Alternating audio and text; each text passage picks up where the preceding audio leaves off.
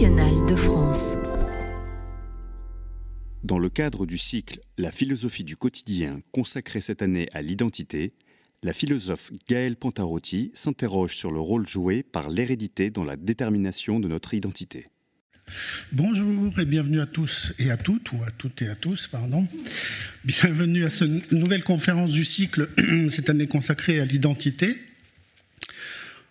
Aujourd'hui, nous recevons Madame Gaëlle Pontarotti. Merci d'avoir accepté notre invitation.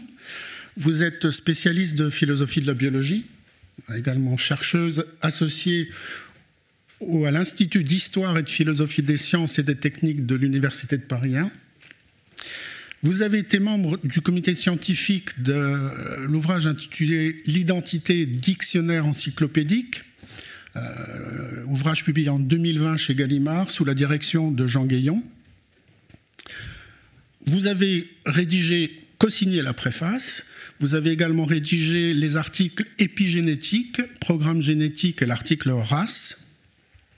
Et vous êtes également l'auteur ou l'autrice de nombreux articles sur les transformations du concept d'hérédité biologique. Alors nous allons voir avec vous aujourd'hui les liens entre l'hérédité et l'identité. Autrement dit, nous allons voir s'il y a en moi quelque chose qui ne vient pas de moi et qui fait ce que je suis, qui détermine ce que je suis. Je vous écoute. Merci beaucoup. Merci pour cette invitation. Je suis ravie d'être ici euh, aujourd'hui avec vous. Donc euh, effectivement, moi je suis euh, chercheuse en philosophie de la biologie et j'ai beaucoup travaillé sur la question de l'hérédité et plus particulièrement sur les transformations du concept d'hérédité, sur le concept d'hérédité étendue que je vais vous présenter aujourd'hui. Et euh, dans la mesure où ce cycle de conférences est consacré à l'identité, je vais avec euh, vous me poser aujourd'hui la question de savoir si l'hérédité fait l'identité. Dans cette question, il y a deux termes importants, l'hérédité et l'identité, que je vais m'attacher à définir dans le cadre de mon introduction. Alors qu'est-ce que c'est que l'identité? L'identité, c'est une notion de sens commun que tout le monde mobilise au quotidien dans divers discours. C'est une notion qui est au carrefour des disciplines. Toutes les disciplines s'emparent de cette notion, comme on le voit dans le dictionnaire encyclopédique. Euh, on parle d'identité dans les sciences euh, de la nature, en biologie, en physique. On parle d'identité dans les sciences sociales. On parle aussi euh, d'identité dans les sciences politiques. Et aujourd'hui, le terme hérédité est assez galvaudé, puisque tout le monde en parle et on ne sait plus très bien ce qu'il y a derrière. Mais initialement, l'identité, c'est d'abord un concept logique et métaphysique qui renvoie à la relation d'un objet avec lui-même, la relation d'équivalence d'un objet avec lui-même, donc A égale A. Et c'est euh, une notion qui renvoie aussi à l'identité personnelle lorsque l'objet en question est une personne. Plus généralement, euh, l'identité, c'est un concept très complexe qui renvoie à différentes choses. D'abord à l'individuation. L'identité, c'est ce qui permet de distinguer un objet des autres en vertu d'un ensemble de propriétés fondamentales. Par exemple, Callias et Socrate sont des hommes, mais euh, euh, ils ne sont pas le même homme. Donc qu'est-ce qui fait que l'un euh, n'est pas l'autre, que l'un est différent de l'autre? L'identité, ça renvoie aussi à la question de la permanence dans le temps malgré le changement. Donc c'est la question de l'individuation diachronique. Il y a des objets qui sont euh, des individus et qui existent à travers le temps, même s'ils changent. Donc l'identité, ça implique la permanence en dépit du changement. Et pour penser ce problème, on peut euh, envisager le cas des organismes.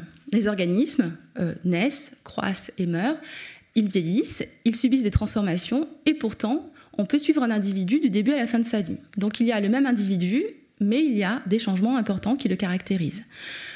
Un autre exemple classique pour parler de ce problème de l'individuation diachronique, c'est celui du bateau de Thésée. Donc le bateau de Thésée est un bateau dont les pièces matérielles sont remplacées au fur et à mesure. Et la question est de savoir à partir de quand le bateau de Thésée euh, n'est plus lui-même ou s'il reste le même et si c'est le cas, en vertu de quels critères. L'identité, ça renvoie aussi à la classification. C'est ce qui permet de rattacher un individu à une catégorie. Par exemple, une espèce, euh, l'espèce humaine, ou euh, une classe sociale, la classe ouvrière par exemple. Donc, c'est ce qui permet de dire que tel individu est un être humain par exemple. Enfin, euh, l'identité renvoie aussi à la présentation de soi dans un contexte plutôt social. L'identité, c'est ce qui permet de, se définir, de dire je suis X ou Y, je suis caractérisé par telle et telle propriété. ce je peut être un nous, on peut parler d'identité collective, aussi d'identité nationale. Maintenant, qu'est-ce que l'hérédité? Alors, l'hérédité, c'est un phénomène biologique euh, qui est universel, c'est la production du semblable par son semblable. Cette euh, idée, euh, elle est magistralement évoquée par François Jacob, le prix Nobel dans la logique du vivant, l'ouvrage qu'il consacre à la question de l'hérédité. François Jacob écrit Peu de phénomènes se manifestent avec autant d'évidence dans le monde vivant que la formation du semblable par le semblable. Très vite, l'enfant s'aperçoit que le chien naît du chien et le blé du blé. Autrement dit, la formation du semblable par le semblable, l'hérédité, c'est un phénomène que tout le monde perçoit, même si c'est un phénomène qui a été étudié par les biologistes relativement récemment, à la fin du 19e siècle. Donc les chiens font des chiens, euh, les chats font des chats, le blé fait du blé et les humains font des humains. Et aujourd'hui, en biologie, on considère que l'hérédité, c'est surtout la transmission des caractères morphologiques, physiologiques, voire psychologiques, des parents et de l'espèce par l'intermédiaire de la transmission de facteurs causaux. Donc ici, j'ai représenté euh, Michael Douglas et son père, Kirk Douglas. Donc Kirk Douglas a transmis à son fils la forme humaine. Encore, il a fait un être humain. Et en même temps, il a fait un être humain qui présente une caractéristique très particulière qui est une faussette. Donc il ne s'agit pas seulement de faire des humains pour les humains, mais de faire des humains qui leur ressemblent plus qu'aux autres êtres humains. Voilà. Alors maintenant, quels sont les rapports entre hérédité et identité? Parce que c'est quand même ça qui nous intéresse aujourd'hui. Alors l'hérédité et l'identité apparaissent comme deux notions voisines si on reprend les éléments que j'ai évoqués plus tôt. Euh, tout d'abord l'individuation. L'hérédité, comme l'identité, nous distingue des autres en vertu d'un ensemble de propriétés fondamentales. On peut aussi considérer que euh, l'hérédité, comme l'identité, peut fonder l'individuation diachronique. Elle est permanente, cette hérédité, malgré les changements. Donc on a la même, dotation héréditaire, même si on se développe. Et euh, il y a donc un invariant héréditaire, y compris à l'échelle transgénérationnelle. Il y a quelque chose qui se maintient malgré euh, le remplacement des individus au fil des générations. L'hérédité, comme l'identité, permet de classer dans des catégories, par exemple la catégorie de l'espèce. Et enfin, l'hérédité, comme l'identité, renvoie à la présentation de soi. les propriétés que je mets en avant pour me définir peuvent être des propriétés héréditaires. Donc, si euh, l'on se réfère à ces premières considérations, l'hérédité semble contribuer à définir l'identité. Mais la question est de savoir si l'hérédité fait l'identité, c'est-à-dire si elle dit tout de nos propriétés fondamentales, c'est-à-dire des propriétés qui permettent de nous définir. Plus précisément, on peut se demander si l'association que j'ai faite entre hérédité et individuation, permanence et classification est-ce que cette association, est liée à une conception particulière de l'hérédité, à savoir la conception génétique, ou est-ce qu'elle vaut en général? Les transformations récentes du concept d'hérédité affaiblissent-elles cette association? Et plus particulièrement, l'idée d'hérédité étendue que je vais vous présenter donc tout à l'heure, est-ce que cette idée fonde un nouveau rapport entre hérédité et identité. En quel sens euh, l'hérédité détermine encore l'identité dans ce nouveau contexte? Est-ce que notre identité est prisonnière de notre hérédité à l'ère de, la génétique, mais aussi à l'ère de l'hérédité étendue? Ou alors jouissons-nous, au contraire, d'une certaine liberté dans la détermination de ce que nous sommes fondamentalement? Alors, pour répondre à toutes ces questions, je vais suivre le plan suivant. Je vais d'abord présenter les liens entre hérédité, génétique et identité. Ensuite, je vais présenter les liens entre hérédité étendue et identité. Enfin, je vais questionner euh, le devenir de la distinction inné-acquis qui renvoie à des déterminants de l'identité hein, dans les différents contextes théoriques que j'aurais euh, présentés précédemment. Et je commence avec la question de savoir euh, quels sont les liens entre hérédité génétique et identité. Et pour répondre à cette question, il faut d'abord que je définisse la génétique. Qu'est-ce que c'est la génétique? La génétique, c'est la première science unifiée de l'hérédité qui naît au début du XXe siècle et qui a façonné nos conceptions sur la transmission des caractères. Alors, comme, euh, le suggère la, citation de François Jacob, ça fait très longtemps qu'on voit qu'il y a des choses qui se transmettent de génération en génération, notamment des traits. Mais ce n'est qu'à la fin du XIXe siècle qu'il y a des travaux théoriques, euh, scientifiques sur l'hérédité biologique. Et la, première théorie unifiée de l'hérédité apparaît au début du XXe siècle, c'est la génétique. Donc c'est une théorie de l'hérédité qui a été euh, élaborée dans un moment de l'histoire, mais peut-être qu'on en aura une autre dans quelques années. En tout cas, selon cette théorie de l'hérédité, cette théorie génétique de l'hérédité, théorie mendélienne, la transmission des caractères, elle est causée par des gènes qui sont présents chez les parents et les enfants. Et ces gènes, ils sont d'abord envisagés comme des entités théoriques, c'est-à-dire que ce sont des éléments dont on postule l'existence et qui permettent de rendre compte de la différence des variations euh, de génération en génération. Par exemple, une variation dans la couleur pour les pois, jaune ou vert, ou une variation dans la texture de la peau, lisse ou ridée, pour les pois encore une fois. Et donc dans ce contexte théorique, les gènes les gènes, donc ces entités théoriques, euh, théoriques oui, déterminent les traits différentiels de génération en génération. Au milieu du XXe siècle, dans les années 50, euh, s'est développée la biologie moléculaire. Donc, on a découvert, dans ce contexte, la structure en double hélice de l'ADN. On a découvert la molécule d'ADN et la structure en double hélice de l'ADN.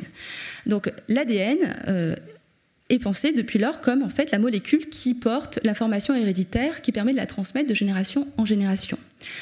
Qu'est-ce que c'est l'ADN C'est une molécule qui se présente comme, comme vous voyez sur l'image. Donc il y a deux, brins, avec deux brins. Et ces brins sont constitués d'une succession de paires de bases nucléiques. Donc, et ces bases nucléiques impliquent des, des nucléotides comme l'adénine, la cytosine, la guanine et la thymine. Donc ce sont les fameuses lettres A, C, G, T que euh, tout le monde connaît. Donc dans ce contexte, le gène est molécularisé. Le gène devient une portion d'ADN qui code pour une protéine. Donc c'est plus une entité théorique ici, c'est une portion d'ADN, un, morceau de molécule qui code pour euh, des euh, protéines. Dans les années 60, on découvre le code génétique donc on décrypte l'information qui se situe euh, dans l'ADN et on voit qu'il y a une correspondance, entre des triplés de nucléotides, donc ACG par exemple, et des acides aminés qui sont les briques fondamentales, les acides aminés des protéines. Donc voilà ce que c'est le code génétique.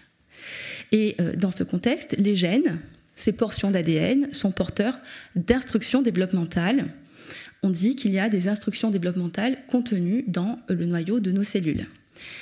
Et c'est alors qu'apparaît la fameuse métaphore du programme génétique, qui est également euh, abordée ou présentée par François Jacob dans la logique du vivant. Selon cette métaphore, chaque œuf, c'est-à-dire chaque cellule œuf, hein, celle dont nous sommes issus, celle qui est le produit de la rencontre entre les gamètes mâles et femelles, donc chaque œuf contient, dans les chromosomes reçus des parents, tout son propre avenir, les étapes de son développement, la forme et les propriétés de l'être qui en émergera. Donc il y a dans cet œuf, d'accord, dans, cet œuf fécondé, donc finalement dans le zygote, des instructions développementales qui disent en fait quelle euh, quelle forme nous aurons et quelles propriétés nous présenterons. Et de ce point de vue-là, chaque individu peut être envisagé comme la réalisation d'un programme prescrit par l'hérédité. Donc ici, on voit que les gènes qui sont propres aux individus, euh, qui sont relativement stables et rigides. Euh, Jacob dira que le programme ne reçoit pas les leçons de l'expérience, Quelle que soit l'expérience, on garde les mêmes gènes toute notre vie. Donc les gènes sont propres aux individus, ils sont relativement stables et rigides, et ils définissent nos propriétés fondamentales, si l'on en croit cette métaphore du programme euh, génétique. Par ailleurs, ils permettent l'identification, ils permettent de nous classer dans certaines catégories, par exemple l'espèce ou l'espèce humaine. Euh, et donc, de ce point de vue-là, l'hérédité, qui est envisagée comme un donné rigide, hein, donc que l'on reçoit dès la conception, l'hérédité, elle détermine l'identité. Donc, dès le départ, dès la formation de la cellule œuf. Et cette idée de programme génétique, cette métaphore, elle est associée à la thèse du déterminisme et de l'essentialisme héréditaire génétique, qui est la thèse selon laquelle l'hérédité, qui renferme nos propriétés essentielles, détermine le développement et permet de le prédire. Et cette, cette thèse du déterminisme et de l'essentialisme héréditaire, on la retrouve dans des films grand public comme Bienvenue à Gattaca. Donc dans ce monde, euh, dans cette dystopie, euh, il y a euh, des, enfants qui sont nés, des enfants qu'on appelle de la providence, en fait, qui sont produits au hasard, qui sont conçus au hasard par les parents. Puis il y a les enfants améliorés, euh, pour lesquels on a sélectionné euh, des gènes. Et les gènes sont censés dire ce que pour faire les individus plus tard. Et il y a une scène mémorable où donc, on, prélève une goutte de sang chez un nourrisson, et puis on voit qu'il a tant de pourcents de chances de faire ci, de faire ça, d'avoir telle ou telle propriété. Voilà, en réalité, cette prédiction n'est possible que pour très peu de traits, comme je le dirai tout à l'heure. Par exemple, pour certaines maladies, comme la Corée de, Huntington, voilà, qui donc si vous avez un variant génétique, vous avez la maladie, mais euh, le déterminisme génétique strict, il est finalement très très rare euh, si on considère l'ensemble des traits qui nous caractérisent. Et malgré tout, cette idée de déterminisme et d'essentialisme héréditaire génétique, elle est encore en vigueur aujourd'hui. Euh, récemment, Robert Plomine, donc un généticien, a, euh, un généticien du comportement, euh, a expliqué dans plusieurs articles, dans des livres, dans des revues, et donc son message est relayé dans la presse. Il a expliqué que même échangé par erreur à la maternité, vous seriez à peu près la même personne. L'idée qui se trouve derrière cette affirmation, c'est qu'en fait, qu'est-ce qui détermine la personne que nous sommes? Ben, Ce sont les gènes finalement, qu'on a reçu euh, dès la conception, d'accord euh, au moment de la création de la cellule F. Alors, qu'en est-il maintenant lorsque on change finalement de référentiel et que on envisage l'hérédité au-delà des gènes, on envisage une hérédité, qui ne serait pas euh, seulement génétique? Quels sont les rapports entre hérédité étendue et identité? Alors, pour envisager, ces rapports, je dois d'abord présenter évidemment l'hérédité étendue. Alors, qu'est-ce que c'est que l'hérédité euh, étendue? L'idée d'hérédité euh, étendue, euh, elle naît de la critique du génocentrisme en biologie du développement et en biologie de l'évolution. cette critique du génocentrisme, elle se décline en plusieurs temps. Euh, d'abord, on a critiqué, enfin des biologistes ont critiqué l'idée du déterminisme génétique, donc l'idée selon laquelle les gènes euh, permettraient de prédire euh, les phénotypes, c'est-à-dire les traits observables, que ces traits soient morphologiques, donc de forme, que ces traits soient physiologiques, donc renvoient à nos fonctions, ou que ces traits soient psychologiques. ces biologistes, dont Lewontin est sûrement l'un des plus célèbres, ont mis en évidence le rôle de l'environnement dans la construction de nos traits. En réalité, les gènes tout seuls ne font rien. Et si les gènes sont des conditions nécessaires pour que nos traits se développent, ils ne sont pas des conditions suffisantes. Et euh, un même génotype, donc un même ensemble de gènes, va donner différents phénotypes, différents traits euh, observables dans des environnements différents. C'est ce qu'on appelle la plasticité phénotypique. Alors, un exemple célèbre de plasticité phénotypique, c'est celui des abeilles. Donc, dans euh, une ruche, il y a des ouvrières et une reine.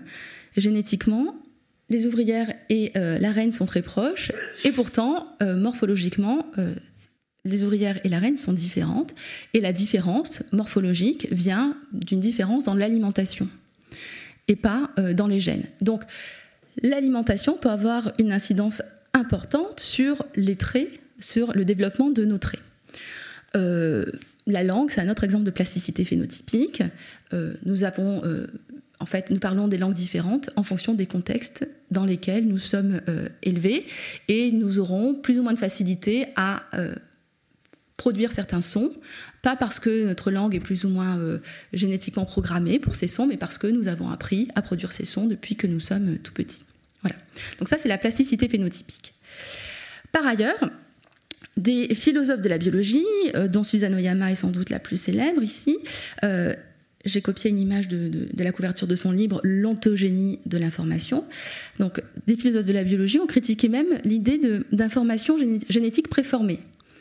L'idée que l'information génétique n'est pas préformée dans la séquence d'ADN, d'accord? C'est pas ACGT qui donne un code génétique. L'information génétique, elle est produite au fur et à mesure du développement euh, dans certains contextes cellulaires qui euh, en fait régulent l'expression des gènes, qui disent quelle séquence d'ADN doit être utilisée pour euh, répondre à telle ou telle demande environnementale. Donc il n'y a pas d'information génétique comme ça qui serait préformée. L'information génétique, eh bien, elle a elle-même une ontogénèse, elle se développe elle aussi, elle n'est pas là préformée dès le départ, dès la conception. Et euh, l'information génétique, dans ce contexte, celle qui est dans la séquence d'ADN, finalement, on peut considérer qu'elle ne code pas pour des traits, mais plutôt pour des acides aminés. Donc voilà, c'est le code génétique euh, dans son sens premier. L'information génétique, c'est la correspondance entre un triplet de nucléotides et euh, un acide aminé, et c'est tout. Voilà. Et donc, pour expliquer le développement des traits, on ne peut pas faire appel seulement aux gènes, de la même façon, pour expliquer le retour des traits de génération en génération, euh, on ne peut pas euh, seulement faire appel à la réplication génétique. On ne peut pas euh, se contenter de pointer, de mettre en évidence la réplication des gènes. Si les traits reviennent de génération en génération, c'est parce que il y a une réplication d'un ensemble d'éléments. Alors, Suzanne Oyama et ses successeurs parlent d'une matrice développementale. Aujourd'hui, on parle plutôt d'hérédité étendue. Donc l'idée de l'hérédité étendue, c'est qu'il y a au fil des générations transmission d'informations ou de ressources développementales génétiques et non génétiques. Je vais expliquer, je vais donner plus de détails dans la diapo suivante. Donc dans euh, le, contexte de la génétique, on considère que les générations se ressemblent, que les enfants ressemblent aux parents parce que les parents ont transmis des gènes et donc depuis le milieu du XXe siècle des portions d'ADN à leurs petits. Aujourd'hui, on considère qu'il y a différents mécanismes qui sous-tendent la réapparition des traits de génération en génération et les ressemblances transgénérationnelles.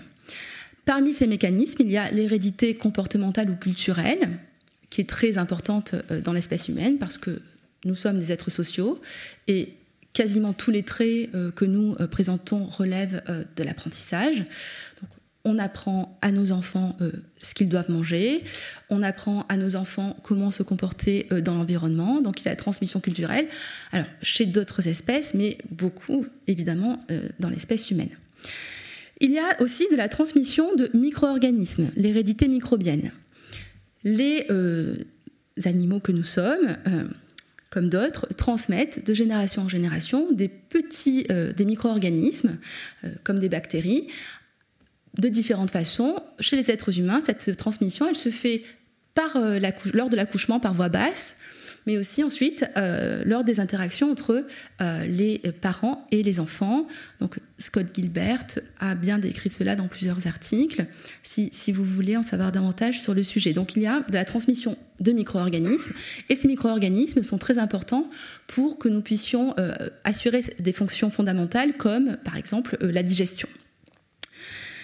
Il y a également de, la transmission euh, hormonale, notamment pendant la gestation.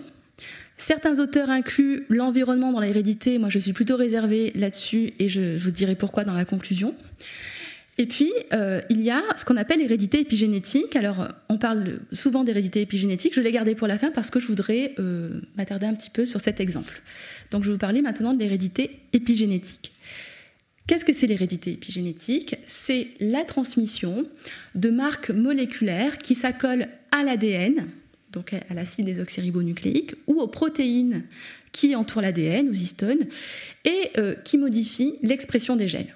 Donc, on a de l'ADN, on a des protéines, et puis on a des modifications moléculaires qui modifient, euh, qui transforment ou qui, oui, qui transforment l'expression des gènes. Donc, on ne sait pas très bien comment cette transmission se fait euh, chez les mammifères comme les êtres humains, mais euh, on, trouve des marques épigénétiques de génération en génération, et on sait que cette, transmission de marques épigénétiques peut être médiatisée par les comportements. Alors il y a un cas qui est très célèbre, c'est celui qui a été étudié par Frances Champagne. C'est le cas de la transmission euh, du comportement maternel chez le rat qui est médiatisé par euh, une transmission épigénétique. Donc ici, euh, on a, euh, pour le dire très rapidement, des mamans rates qui ont des comportements différents avec leurs petits. Il y a des mamans qui lèchent beaucoup leurs petits et d'autres qui ne les lèchent pas beaucoup. Et en fait, les petits qui seront... Enfin, le, traitement des petits va avoir une incidence sur les patrons épigénétiques des enfants.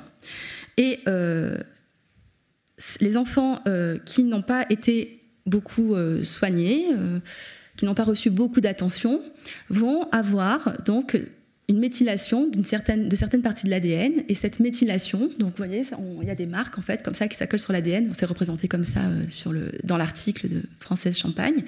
Donc ces méthylations vont bloquer l'expression génétique, vont inhiber l'expression génétique. Et donc, par exemple, les petits ne pourront pas produire certains récepteurs hormonaux. Et donc ces patrons de méthylation sont associés à un comportement parental similaire lorsque les petits femelles deviennent des mères à leur tour. Donc il y a une transmission de euh, comportement maternel médiatisée par la transmission de patrons épigénétiques, parce que donc lorsque les mamans vont avoir le, les petites devenues mamans vont avoir le même comportement avec leurs enfants, eh bien euh, les mêmes patrons de méthylation vont se reproduire et ainsi de suite de génération en génération. Donc voilà, il y a ici une interpénétration entre les comportements et les marques épigénétiques. Il y a un retour des patrons épigénétiques de génération en génération et un retour des comportements maternels de génération en génération. Alors oui, on parle encore des mères euh, et pas beaucoup des pères, mais il y a quand même des études sur les transmissions épigénétiques via euh, le sperme. Ce qu'il faut retenir ici, euh, les éléments sur lesquels je voudrais insister sont les suivants.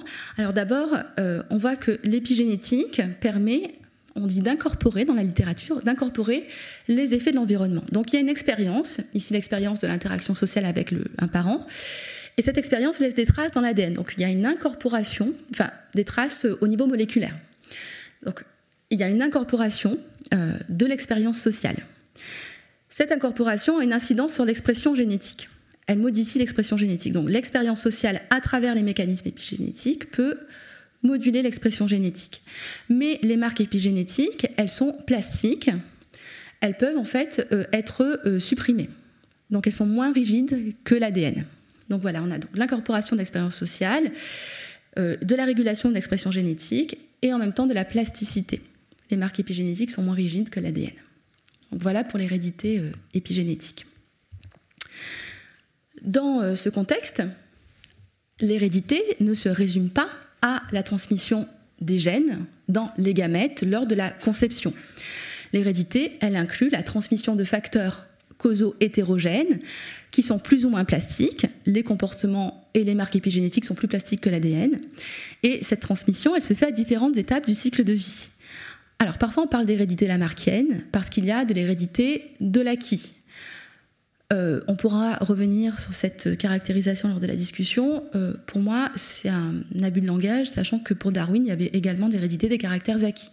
Donc je ne voudrais pas m'étendre là-dessus, mais je, veux juste signaler que parfois on parle d'hérédité lamarckienne.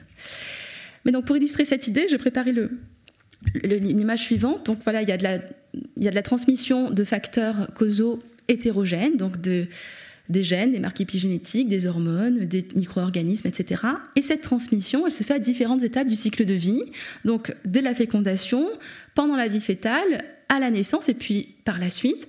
Euh, donc on transmet par la suite des comportements à nos enfants, euh, notamment des habitudes alimentaires qui peuvent modifier également euh, les micro-organismes qui vivent dans nos intestins. Donc en fait, la, transmission microbienne à différentes étapes du cycle de vie et de la transmission comportementale aussi à différentes étapes du cycle de vie. Donc il y a une dispersion temporelle de la transmission héréditaire. Donc ici, l'hérédité n'est pas un donné rigide, mais une dotation plastique et construite au cours du développement.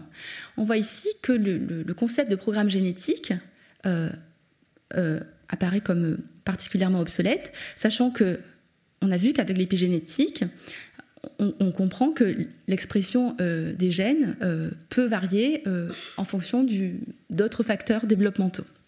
Donc l'information génétique en elle-même n'est pas préformée. Donc ici, l'hérédité ne fixe pas l'identité, l'identité conçue comme un ensemble de propriétés individualisantes sur un temps long, le temps du cycle de vie au moins. Donc elle ne fixe pas l'identité dès la conception, comme c'était le cas dans le paradigme génétique. Elle ne fixe pas l'identité, cette hérédité, mais elle participe plutôt de la construction de cette identité, donc de ses propriétés, au fil du temps. Et là, on a un rapport complètement différent entre identité et hérédité, ou hérédité et identité. L'idée d'hérédité étendue, euh, le concept même d'hérédité étendue et tout ce que j'ai expliqué euh, dans les diapos qui précèdent, euh, tous ces éléments nourrissent finalement euh, une thèse euh, la thèse du constructivisme héréditaire et l'idée d'une indétermination héréditaire. Donc, avec l'hérédité étendue, si on accepte cette idée d'hérédité étendue, en s'appuyant sur des travaux empiriques hein, qui existent, en fait, on doit considérer que l'hérédité s'élabore au fil du développement, elle ne détermine pas le développement, et qu'elle est construite, cette hérédité, par des agents autonomes c'est-à-dire des agents qui euh, sont capables de euh, se donner euh, leurs propres règles. C'est ça l'autonomie. Et l'autonomie, c'est ce qui caractérise les êtres biologiques en général. Les, les êtres biologiques sont des êtres autonomes, en fait. Ils définissent leurs propres normes d'existence. Et chez les êtres humains, cette autonomie, elle passe aussi par des normes culturelles, par exemple. Donc l'hérédité, elle est construite par des agents autonomes et l'autonomie, c'est la forme la plus aboutie de liberté. C'est la capacité de suivre les règles qu'on s'est prescrites à soi-même. Voilà. Et donc tous ces éléments nous conduisent vers l'idée d'un constructivisme héréditaire qui pourrait venir en appui d'un constructivisme identitaire. Et euh, on s'éloigne ici clairement de toute approche essentialiste.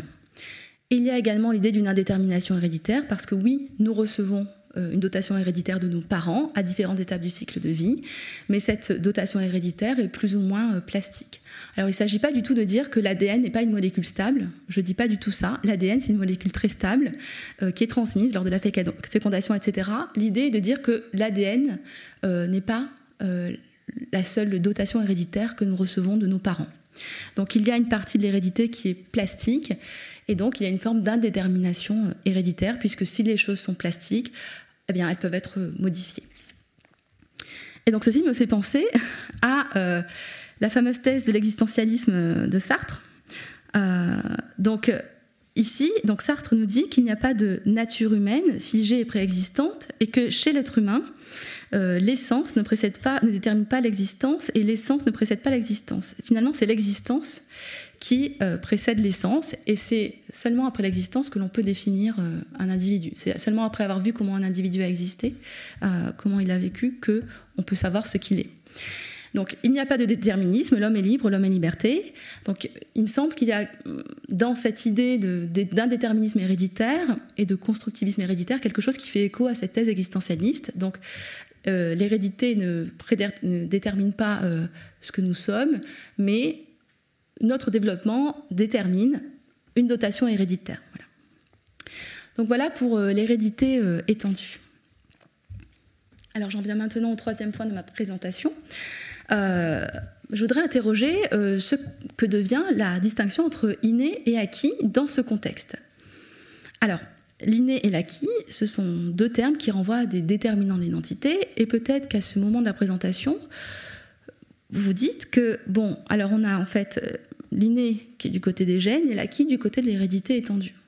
En fait, je voudrais euh, suggérer que les choses ne sont pas euh, si simples et je voudrais proposer, ou, oui, un dépassement de cette distinction entre inné et acquis qui n'a plus beaucoup de sens aujourd'hui. Alors, avant d'en arriver à cette conclusion, revenons sur des éléments fondamentaux. La distinction entre l'inné et l'acquis, c'est une distinction qui est ancienne et populaire et que tout le monde euh, emploie au quotidien. Euh, on dira, ah, mais ça c'est inné, ça c'est acquis, mais ça tu crois que c'est inné, ah non, moi je suis sûre que c'est acquis. Bon, on parle d'inné et d'acquis au quotidien, mais euh, qu'entend-on par là? En général, l'adjectif inné renvoie à un ensemble de dispositions biologiques ou cognitives qui sont présentes dès la naissance. Euh, l'inné, ça renvoie aussi à ce qui est naturel, essentiel, intrinsèque et rigide, voire nécessaire. Donc, ce nécessaire au sens philosophique, euh, ça renvoie à ce qui ne peut pas ne pas être chez un individu. Et cette, cette on la pense à l'échelle de l'individu et de l'espèce. Donc, euh, moi, par exemple, j'ai des caractéristiques, j'aurais hein, des caractéristiques innées qui renvoie à des dispositions qui étaient là dès ma naissance. Et puis, euh, ça, c'est en tant qu'individu, mais j'ai aussi des caractéristiques innées en tant qu'être humain. Par exemple, j'ai euh, euh, j'ai la capacité d'acquérir le langage. Voilà. Donc ça, c'est propre à l'espèce humaine. Il y aurait des choses innées, donc, à, l'échelle de l'espèce. L'acquis, ça renvoie plutôt à des traits biologiques et cognitifs, encore une fois, qui sont développés après la naissance, sous l'effet des circonstances. ça renvoie à ce qui est culturel, accidentelles et, pas essentielles, donc des propriétés accidentelles qui pourraient ne pas exister, euh, et, qui, et des propriétés extrinsèques. Et l'acquis, ça se pense aussi à l'échelle de l'individu et de l'espèce.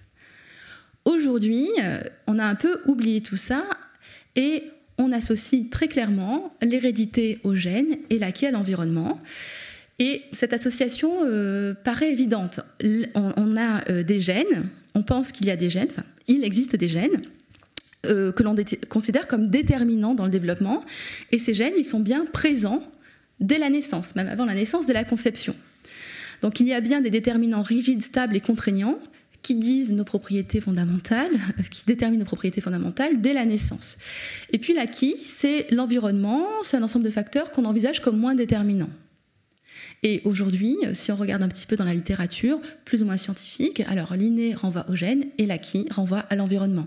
En fait, l'inné renvoie à l'héréditaire et l'acquis à l'environnement. Le problème, c'est que héréditaire est considéré comme synonyme de génétique. Or, ce n'est plus forcément le cas aujourd'hui.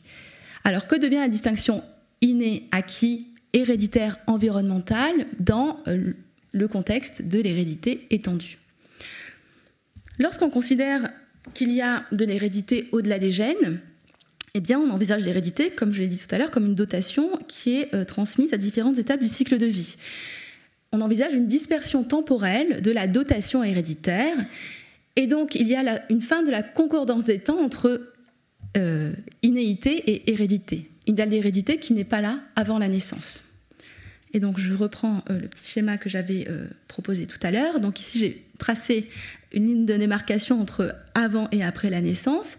Euh, on voit bien, à travers ce petit schéma qui est très simplifié, hein, qu'il y a de l'hérédité après la naissance. Donc il n'y a plus de concordance des temps entre inné et héréditaire. Donc ça c'est le premier problème. Et plus généralement, si on considère qu'il a l'hérédité étendue, eh bien, on va être confronté à un euh, enchevêtrement conceptuel entre inné et acquis. En effet, on va considérer qu'il y a des éléments qui sont à la fois innés parce qu'héréditaires et acquis parce que transmis au cours du développement.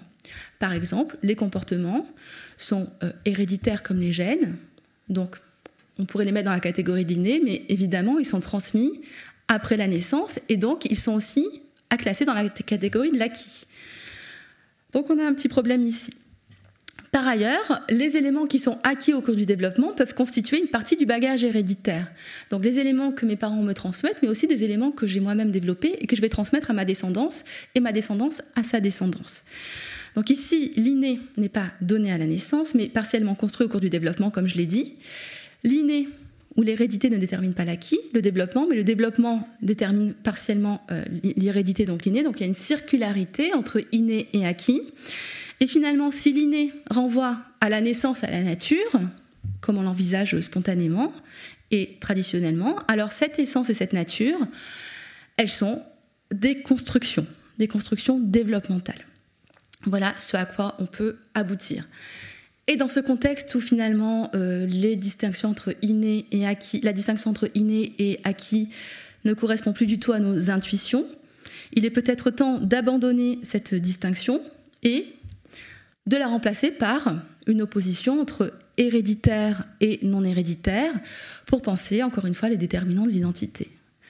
Ce qui nous détermine, ce sont des éléments à la fois euh, identitaires et non identitaires et non plus innés et acquis. L'héréditaire, qu'est-ce que c'est? C'est ce qui est transmis de génération en génération et qui peut être plastique, donc c'est les gènes, mais aussi des marques épigénétiques, des comportements, des micro-organismes, euh, des croyances, des représentations, des habitudes, etc. Donc c'est un ensemble de choses transmises de génération en génération, des choses qui viennent des parents et qui existaient avant moi. Et le non héréditaire, c'est ce qui est propre à la vie de chaque individu, ce qui n'est pas causé par euh, les générations précédentes il me semble que cette distinction est plus pertinente que la distinction entre inné et acquis pour cartographier les éléments qui font que nous sommes ce que nous sommes et que nous avons des propriétés qui nous permettent d'être des individus euh, particuliers ayant une identité propre. Voilà. J'en viens à la conclusion. Donc, au cours de cette présentation, euh, je vous ai présenté des perspectives d'élargissement de la catégorie de l'héréditaire. Aujourd'hui, l'hérédité n'est plus nécessairement synonyme de génétique. Alors c'est une idée qui n'est pas encore très répandue, c'est très répandu dans la littérature scientifique et en philosophie de la biologie, mais euh, dans la littérature scientifique euh, grand public, on trouve encore l'idée d'une équivalence stricte entre héréditaire et génétique. pourtant, l'hérédité euh, n'est pas que la génétique, il y a plusieurs mécanismes qui font que les, enfants ressemblent à leurs parents de génération en génération et qu'ils ressemblent plus à leurs parents qu'aux autres individus de la population. Il y a des caractéristiques familiales qui se transmettent par d'autres canaux que les gènes. Et cet élargissement de l'héréditaire euh, implique la fin de la biologisation stricte de l'héréditaire.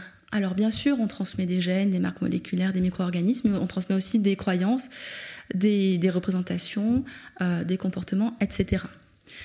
Donc il y a plus que juste de la biologie dans l'hérédité. Mais attention, je pense qu'il ne faut pas pour autant inclure l'environnement dans l'hérédité. Je pense qu'il faut distinguer hérédité-environnement, causalité héréditaire et causalité environnementale. Pourquoi? D'abord pour éviter euh, deux, problèmes. Le premier étant un, appauvrissement théorique. Traditionnellement, l'hérédité, ça, renvoie à une causalité particulière qui est propre au lignage, aux familles. L'hérédité, c'est ce qui fait qu'il y a des traits qui reviennent dans certaines familles, dans des environnements qui sont partagés. Donc il y a des environnements communs à toute une population, mais il y a des traits qui reviennent dans certains lignages et pas dans d'autres. C'est ça la causalité héréditaire. Et la causalité environnementale, elle n'est pas propre aux familles, elle est commune à toute la population. Donc on a deux causes distinctes, bien sûr, qui interagissent, même si on pense que l'hérédité n'est que les gènes, ne, consiste qu'en une transmission génétique. Donc il y a deux causalités qui interagissent, mais qu'il faut distinguer. Par ailleurs, je pense qu'il faut bien distinguer héréditaire et environnemental pour ne pas tout mettre sur le compte. Alors j'ai mis entre guillemets, euh, parce que c'est une formulation un peu triviale, mais pour ne pas tout mettre sur le compte de l'hérédité, de la causalité familiale. Si on met tout sur le compte de l'hérédité, alors tous les problèmes rencontrés par les individus vont devenir héréditaires, et si c'est héréditaire, ben, ça concerne les familles et pas les pouvoirs publics finalement. En réalité, euh, il faut bien distinguer la causalité héréditaire pour mieux pointer par exemple, la responsabilité des pouvoirs publics dans la constitution des environnements euh, pathogènes, qui font que les maladies reviennent euh, de génération en génération, mais pas dans une seule famille, dans beaucoup de familles. Donc il faut bien distinguer, je crois, hérédité et environnement. Et même si l'hérédité est élargie, l'hérédité ne doit pas inclure l'environnement. Alors elle inclut des éléments qu'on classe spontanément dans la catégorie de l'environnement. Mais en fait, on peut distribuer les facteurs entre hérédité et environnement euh, autrement que nous le faisons euh, aujourd'hui. Voilà. Et donc, dans ce contexte, est-ce que l'hérédité fait l'identité? Oui, mais pas complètement et pas comme on peut le croire. C'est ce que j'ai essayé de montrer euh, dans cette présentation. Dans le contexte de la génétique, on est face à des gènes qui nous tyrannisent, qui définissent de manière autoritaire et implacable nos propriétés fondamentales dès la naissance. Aujourd'hui, avec l'idée d'hérédité étendue, on peut penser la construction euh, d'une hérédité étendue par des agents autonomes qui définissent leurs propres règles. Et cette hérédité étendue qui est construite, elle constitue une partie seulement de notre identité. Cette identité, elle s'élabore dans la dialectique qui euh, s'établit entre des éléments héréditaires et et des éléments non héréditaires. Donc on est encore dans une construction peut-être d'un second degré. Et surtout, cette identité, pour les êtres humains que nous sommes, elle doit pouvoir faire l'objet d'une représentation cohérente, hein, pour que chaque individu puisse se penser lui-même comme une personne identique au fil du temps, donc qu'il puisse, penser son identité personnelle. Donc cela, je crois, euh, sera développé euh, dans le cadre de la prochaine conférence qui sera donc consacrée à la question de l'identité euh, personnelle. Voilà, je vous remercie de votre attention.